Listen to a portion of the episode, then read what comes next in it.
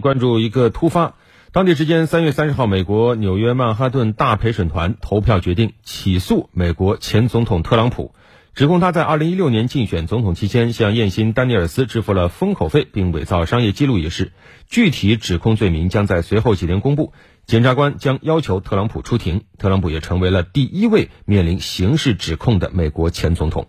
根据美国有线电视新闻网 CNN 等媒体最新消息，特朗普本人当地时间三十号晚些时候发表声明，就被起诉一事进行回应，称这是历史最高级别的政治迫害和选举干预行为。嗯，特朗普回应说，这是这个国家辛勤工作者的敌人啊，一直在进行猎巫行动来摧毁所谓的让美国再次伟大运动啊，这是特朗普的回应。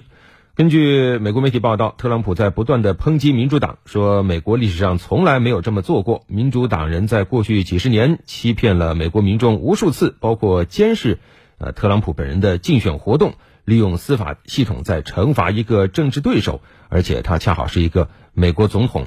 说这种事儿以前从未发生过，从没有发生过等等啊，这个是特朗普惯用的这种回应的语气。那么，根据《纽约时报》的报道。美国纽约曼哈顿大陪审团决定，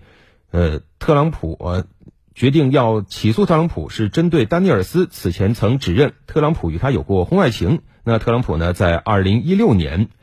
总统大选前，